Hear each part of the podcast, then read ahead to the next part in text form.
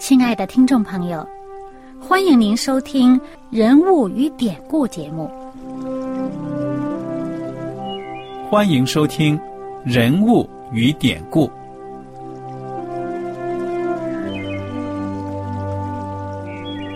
听众朋友们，当你读圣经的时候，不知道有没有过这样的想法？生活在几千年前的圣经人物。与我们这生活在二十一世纪的人有什么相关吗？那些古时候缔造了历史的伟人们，只是些令我们感叹而望尘莫及的对象吗？那些败坏了品德的小人和有负圣托的失败者，难道只是为了让我们嗤之以鼻吗？在这个人物与典故的节目里。我和小燕将与大家一起，通过圣经中的人物和他们的事迹，看看我们能从他们的故事中得到哪些启发，以便用正确的态度来对待我们每天所面对的生活和挑战，共同奔走天国的旅程。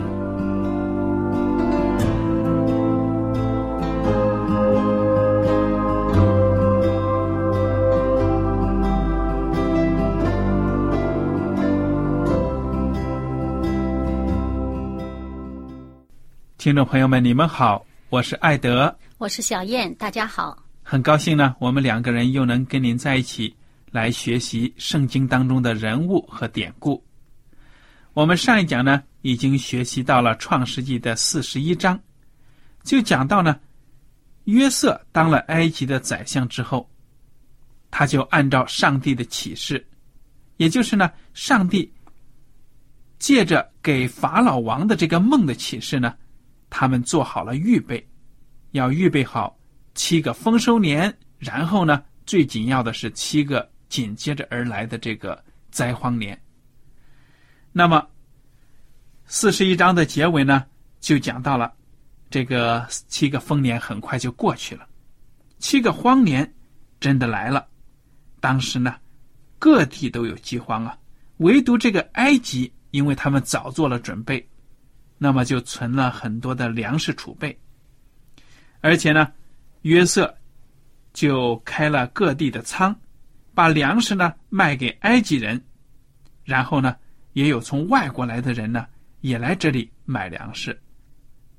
我们就看到四十二章呢，这个雅各他所居住的这个地方呢也开始缺粮了。那么雅各呢？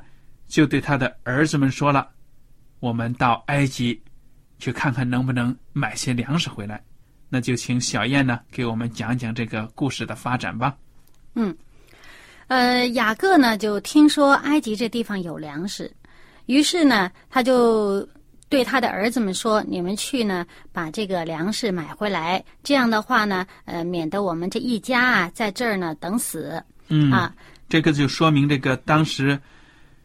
饥荒真的是涉及到很大的范围，嗯，很严重的了。对，那我们想到呢，他之前的这个祖父和他的父亲呢，遇到饥荒的时候都曾经往埃及去，嗯，哎，但是他呢，就老老实实的待在迦南地，他没想过要挪地方，嗯，他只是派他的儿子们去埃及买粮食，他没想过自己要去的。对呀，所以你看这个圣经当中呢，描写埃及，他这个国家呢。有可以说有双重的意义。嗯，你看，耶稣基督当时为了逃希律王的这个追杀，当时当然，耶稣呢只不过是个小婴孩，什么都不怎么懂。嗯，那么就是他的父母约瑟、玛利亚呢，带着他逃到埃及去。嗯，然后呢，又离开埃及，回到他自己的家乡。你看，埃及呢提供一种保护。一个暂避，对了。啊，而且呢，上帝说我从埃及召出我的儿子来。对了，那么这个埃及呢，对以色列民族来说，可以说，可以说呢，这种民族的感情 确实是很复杂，又有一种爱，又有一种恨。爱呢，就是在他们需要帮助的时候，艰难的时候呢，他们到埃及能够得到一定的，暂避可以说，嗯。对了，避难一呐、个缓和的啊这个，给养啊。你像这个亚伯拉罕呢，还有这些都曾经到过埃及一段时间，嗯说明埃及的文明和经济在世界上呢，可以说是很有领先的地位的。因为它地方也大，地方也大，那北边儿可能有点自然的灾害或者什么哈，那个南边儿还可以帮补。那么这个迦南地呢，毕竟的地方也小的很多啊，比埃及相比那小很多，而且加呃这个埃及主要是它有一条这个大河，嗯嗯，这个尼罗河。尼罗河，嗯尼罗河的文明呢很有名的。那么，我们想到这个埃及呢，在属灵的方面怎么样呢？可以说是多神论，拜偶像成风。嗯所以呢，在属灵的方面又很混乱。嗯。所以呢，上帝呢就是要这个他所选的这个所选召的子民呢，就要离开埃及，从埃及出来。对了，嗯还有呢，这个埃及国家呢，也是预表着罗马帝国。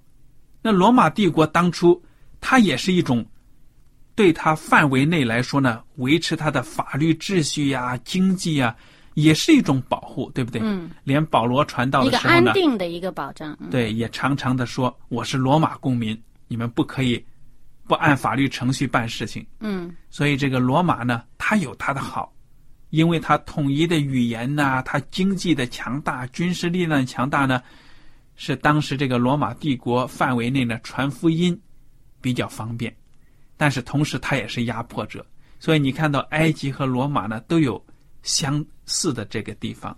嗯那么我们就见到这个呃雅各，雅各呢，他是真的是很听上帝的话，嗯，因为之前上帝给他的这个意念呢，就是他呃要待在这个迦南地。这个迦南地呢是上帝所赐福给他们的地方，呃，是给亚伯拉罕子孙后裔的。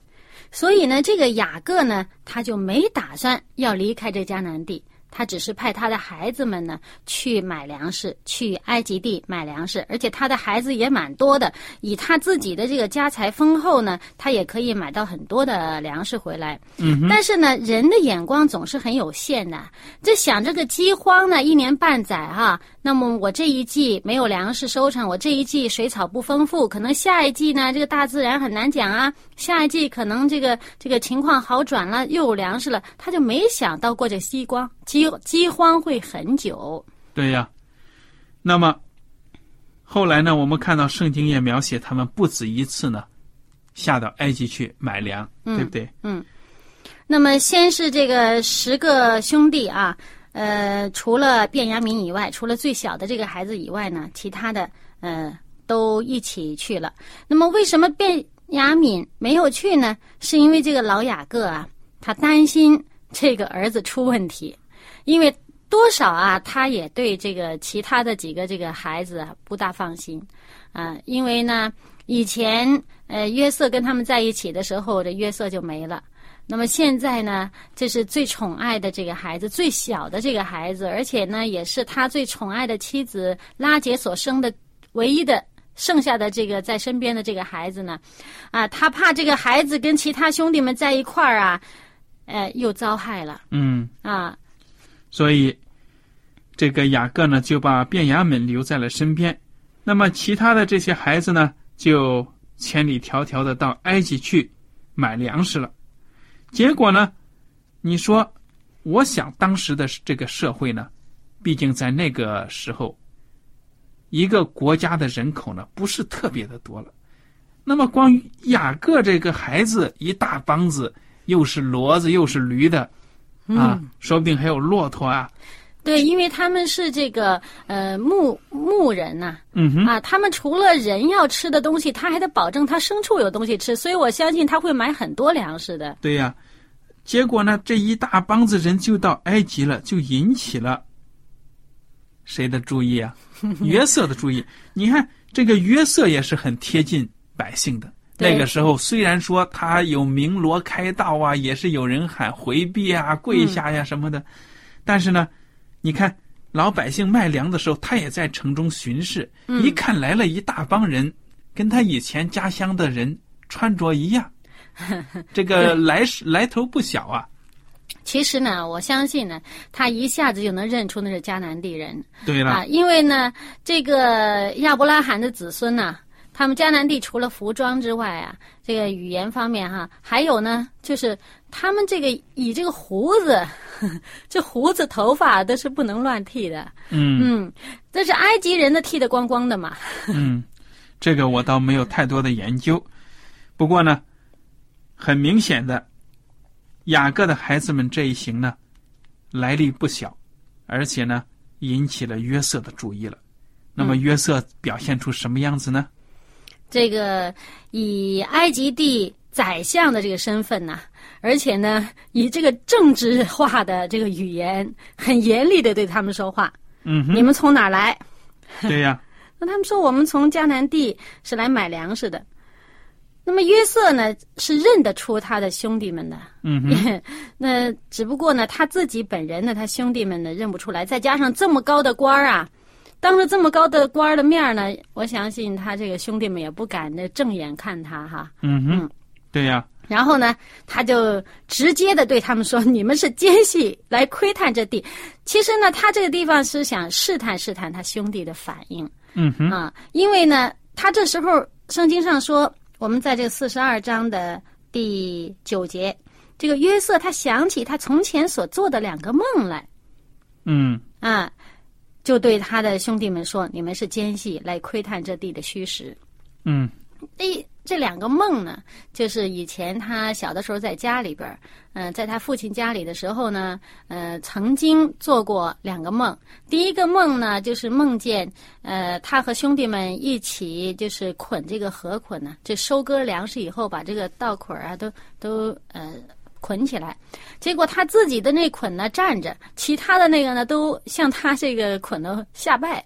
嗯那当时他就想啊，这个这是兄弟向他下拜的这么一个梦，因为他年轻嘛，那个时候也不知道轻重，所以这话呢也就这么很直截了当的说出去了，曾经引起他兄弟们的极大的这个不满啊，嗯这个气愤，再加上另外一个梦呢，又梦见了他这个十二颗星星，还有太阳、月亮，那兄弟们都是星星了，那么其他的星星呢都围着他下拜，连太阳、月亮也下拜。那这时候这个梦呢，就是当初让他父亲也费解，而且也蛮不高兴的。那么他年轻的时候都不大懂呢，就把这梦都说出去了。那现在他回想起来呢，见到这些兄弟们在他面前下拜，嗯，似乎这个这个 好像是这个梦啊实现的似的啊。嗯哼，啊，他这么多年其实不见得会记得这个梦，但是当这个情景在眼前的时候，就让他不自然的想起这个梦来。嗯那于是呢，他也要试一试他兄弟们这个这个究竟是怎么样的一个情况，因为这么多年不见啊，当初他的兄弟们呃与他之间这个最后的印象就是兄弟们使坏啊，嗯，害他。对呀。那么约瑟在这个时候呢，就假装是不认得他们，很严厉的问他们：“你们是外国来的间谍、奸细？”啊，这些哥哥呢就吓怕了。那这个罪名可很大呀，嗯，被抓起来可是要杀头的。所以呢，就说：“哎呀，我们都是良民呐、我们是好人好人。你看看，我们本来是兄弟呢，十二个人，在迦南地住的，但是呢，我们其中一个没有了。他他们讲的都是实话，但是约瑟呢，就说了，因为他们刚才也说了，我还有个小兄弟在我父亲那里，另一个呢没有了，其实指的就是约瑟。嗯他们不知道。那约瑟就说：“好啊，你们要是不把你的小兄弟带到这里来，你就不能够证明你们说的话是真的。所以呢，你们的性命就难保了。其实这也是他呃一个一个有意这样说哈，因为呢，我想啊他可能也想通过这小兄弟这件事儿试验试验他们兄弟的这其他哥哥们这个心呢是不是有所改变。”嗯哼，啊，以前呢，这哥哥们对他那种憎恨、那种嫉妒啊，特别狠毒对他。那么他想看看，在这个小兄弟这个身上呢，他们他这些哥哥们会不会又重施故技啊？会不会又以那种呃那种毫毫无怜悯的这种这种心啊？或者是不是还在妒忌啊？啊，那么所以呢，另外一方面呢，他也是很想见一见他这个同一个母亲的这个弟弟。嗯嗯哼，那么约瑟呢，就把他们先关在牢里面三天，然后呢，又把他们提出牢，就说了。你们呢，要留一个人在这里做人质，其他的人回到老家去，把你们所说的那个小兄弟给我带来。嗯，其实他也做了一个铺排，因为他一开始呢就说：“呃，你们怎么想？怎么能够证明你们这话对呢？你们派一个人回去把小兄弟带来，其他的人都留在这儿。嗯，啊，直到你兄弟来了，我才放你们走。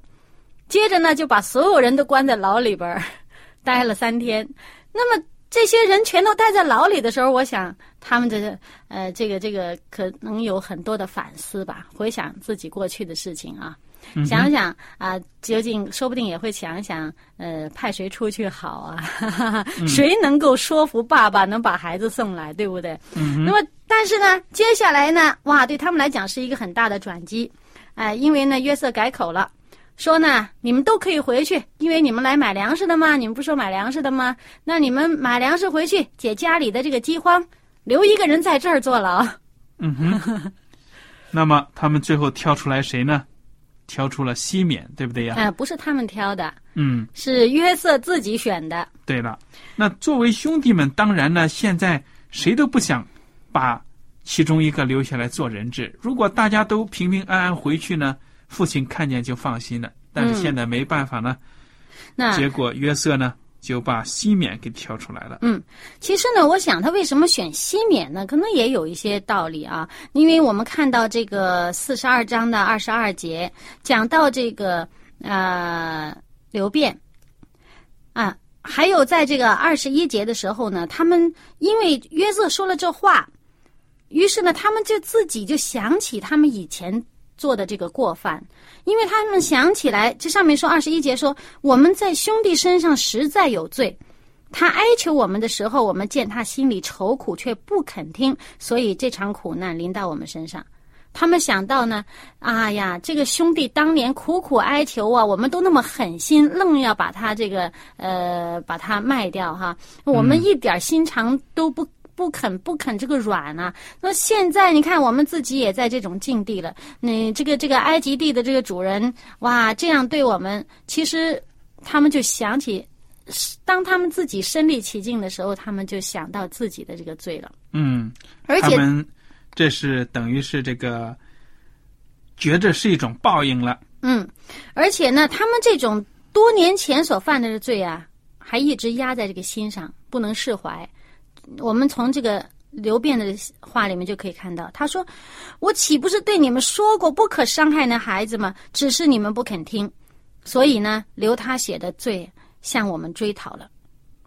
而且呢，约瑟在这时候他是听得出来他们所说的话的，但是呢，这个兄弟们是不知道约瑟听得懂，因为呢，约瑟也是很聪明，他用这个通传的人来通做，就是用翻译了。”他在他们之间用了翻译来传话，那么当时这个约瑟听了这话以后呢，就这是很心里边这心潮起伏哈，就退到后边就哭了一场。嗯，我觉得这个圣经这一节经文呢，虽然是很微小的一个细节，但是却表现出呢人的感情啊，我觉得这是很有情趣的，很有这个一种人情味的一节经文。嗯。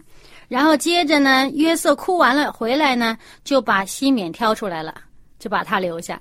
那么我就猜想哈，因为呢，从西缅来讲，他是所有兄弟里面第二大的，那这第第二个呃老二，老大呢是刘辩。我们从刘辩的话里面，这个约瑟也听到了，这个刘辩呢是没有想害他的。那接下来其他的兄弟，这最大的呢就是西边，一个他是可以头儿。作为兄弟的代表，哈，呃，老大担责任啊。另外呢，还有就是我们从这个西缅呢，也就是这个约瑟对他以前的印象啊，可以看到，这个西缅当初在这个事件这个城呃处理在这个嗯他们妹妹这个抵拿这个事情上呢，西缅是一个非常的心狠手辣的这么一个头目，他带头把人家事件城给灭了，把人家无辜的人都杀了。嗯哼，所以呢，我想这个约瑟把他选出来，叫他在这儿坐牢啊，也有目的，让这个西缅在牢里边呢，呃反省反省自己的这个一生啊，嗯对呀。那不管怎么样呢，约瑟就这样子安排他们了，然后呢，就吩咐人呢把粮食装满他们的器具，然后又让人偷偷的把他们买粮食的银子呢还回到他们的口袋里，藏在他们米里面。口袋里。嗯、对，你看看这个约瑟呢，其实他这样的举动真的是很爱惜他自己的弟兄们，对不对呀嗯？？对，而且呢，我们从后面的经文可以看到啊，他也交代他手下的人呢，说当人家呃回来说这个钱呃在我们口袋里的时候，你们不要收他的，啊，嗯告诉他们说你们的银子已经收了，嗯，我们已经拿了，实际上他没有拿。那我们等一下就会看到，对呀。那么他的这些哥哥们也不知道，就带着粮食呢，开始走上了这个回家的旅程。到了晚上住店的时候呢，才摸到自己的银子原来还在这个米袋里。哎、因为他们要喂饲料了，嗯他们一下子就懵了，不知道这是怎么回事啊。于是呢，就有点后怕。为什么呢？他们以为有人陷害他们，万一这要是被埃及人发现了，说我们白白的拿了粮食，没有给钱，那还了得？嗯。不过当时住店的时候呢，只是一个兄弟发现了。嗯哼，其他的人还没有开米袋儿，所以呢，他就哎提心吊胆。我相信，如果他们所有人都发现这个在里面啊，可能就折回了，回去还去退银子去了。那么，但是这一会儿呢，他们是只有一个人发现了。当他们回到家，回到迦南地，见了父亲，把所有这些呃，好像真是惊心动魄，呃说是虚惊啊，也是不是虚惊的这么一个非常曲折的这么一个买粮食的经历，告诉他父亲以后呢，他们打开口袋儿要卸粮食了，这发现每一个人的袋子里都有银子，都有他们买粮的银子，原封不动、足数的在里头。这时候，这个心里边就真是大大的害怕了。对呀。所以呢，我觉得他们到了这个地步呢，就担心，万一这个是会不会是上帝惩罚我们？这是神迹呀、没有看见人来到我们这个袋子里做什么手脚。其实他们不知道，就是约瑟呢，吩咐人呢把钱还给他们。那么这些弟兄们呢，又向自己的父亲讲，我们还得回去一趟。人家说了，要把卞雅敏带回去呢，西面才能自由。哇，你一听，你说这个当爸爸的这个雅各呢，说的话多凄惨呢、对呀、他说：“我的儿子不可与你们一同下去，他哥哥死了，只剩下他。他若在你们所行的路上遭害，那便是你们使我白发苍苍、悲悲惨惨的下阴间去了。”嗯，这个父亲呢，真的是很伤心的。嗯这父亲一开始怎么说了这话呢？是因为呢，呃，这个呃，当时西缅被呃囚在埃及，而这个老大呢，这个刘辩呢，对他父亲说：“他说，嗯、请你容许我们把这个孩子一起带上去，不然的话呢，这个呃粮食吃完了，我们没有办法再有新的粮食。那么他就说呢，呃，我担保他啊，如果呢我不把他带回来交还给你的话呢，你可以杀我的两个儿子，只管把他这个这个卞雅敏交在我手上，我必把他带回来。但他说这话呢，雅老雅各心里就想了，哎，我要是我这个呃卞雅敏不在了，我杀你的儿子，我不就多死两个无辜的这个这个孙儿哈？那那他们死了也不能换回一个活人来呀、他心里想着，那我会失，因为失去一个，我要多失去两个，我多失去几个，哇，那心里边想，嗯，当然不肯了，肯定他不愿意。嗯，于是呢，这件事好像也就不提了。那么，我想他们肯定在家里担心呢。哎呀，这个西缅在埃及还坐牢呢，不知道咋样啊。但是没有办法，不敢，没有卞雅敏不敢回去呀，也不敢跟爸爸提，我想。对，不敢提。那么，全家呢？我想也经历一种伤悲。而且呢，最惨的是西缅家的人。嗯哼。啊，西缅的妻子、孩子啊，哎呦，其他兄弟都回来了，就我老公没回来。嗯。所以你看到呢，这个人生有的时候呢，简直是可以说你。当初你做在别人身上的事情呢，真的是会回到你自己的身上。这也是上帝的一种教训人、教育人的一种方式。嗯，我们千万不要忽视了这一点。嗯，有的时候呢，我们占了便宜了，心怀侥幸，觉得哎呀，你看我多聪明啊，怎么着？没想到呢，你可能有一天会尝一尝别人。失去宝贵的人或者东西，这种痛苦。嗯，所以呢，当我们呃有一些不大好的事情，自己不想的事情临到身上的时候，有时候我们也应该反省一下，是不是我们曾经也呃使别人有类似的不好的经历呢？我们应该反省一下呢。嗯，当然不一定会真的有这样的事，不一定会因为我们所做的不对的事。也很可能真的有这样的事呢，我们应该反省一下。这样的话呢，我们才能长进，我们在这个品格上呢，才能有有所这个提高，有所磨练。嗯，对了，其他的宗教呢，常用的一个词就是报应，但是我们基督徒呢，基本上不用这个词。嗯，因为这个报应呢，就比较倾向于说因果关系啊，这个有因呐，必有果啊什么的。虽然这从哲学上，从这个自然规律上是有一定道理。但是我们相信呢，上帝对待我们的，是给我们更多的怜悯和恩典。如果上帝要把我们做的每一件事啊，都报应给我们，那我们哪承受得起？对呀，根本就老早消灭了。对，所以这个圣经上说呢，这个上帝说呢，我向你们所怀的意念呢，是一个赐福的这个意念啊，不是降灾祸的意念。嗯，所以。我们也常常想到呢，我们中国的古话，搬石头砸了自己的脚。嗯，圣经上有很多在箴言里面有这样的话。对呀，还有就是说呢，你比较俗一点的，就外国也有说，你千万不要仰着脸朝天上吐唾沫。为什么呢？唾沫会掉下来。唾沫落下来还落在你脸上，自己的脸上。同样的道理，我觉得这个人生的确如此。我们要常常的善待别人，嗯，千万不要呢。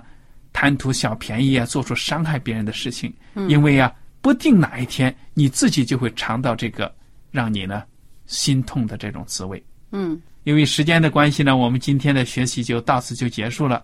我们感谢大家的参与。如果您有什么问题呢，请您写信给我们。好了，我们在这里呢，感谢您今天的收听，愿上帝赐福你们。下次节目呢，再会。再会。喜欢今天的节目吗？若是您错过了精彩的部分，想再听一次，可以在网上重温。我们的网址是 x i w a n g r a d i o，希望 Radio，或是找旺福村也可以找到。记得把好东西介绍给您的朋友，与他一起收听。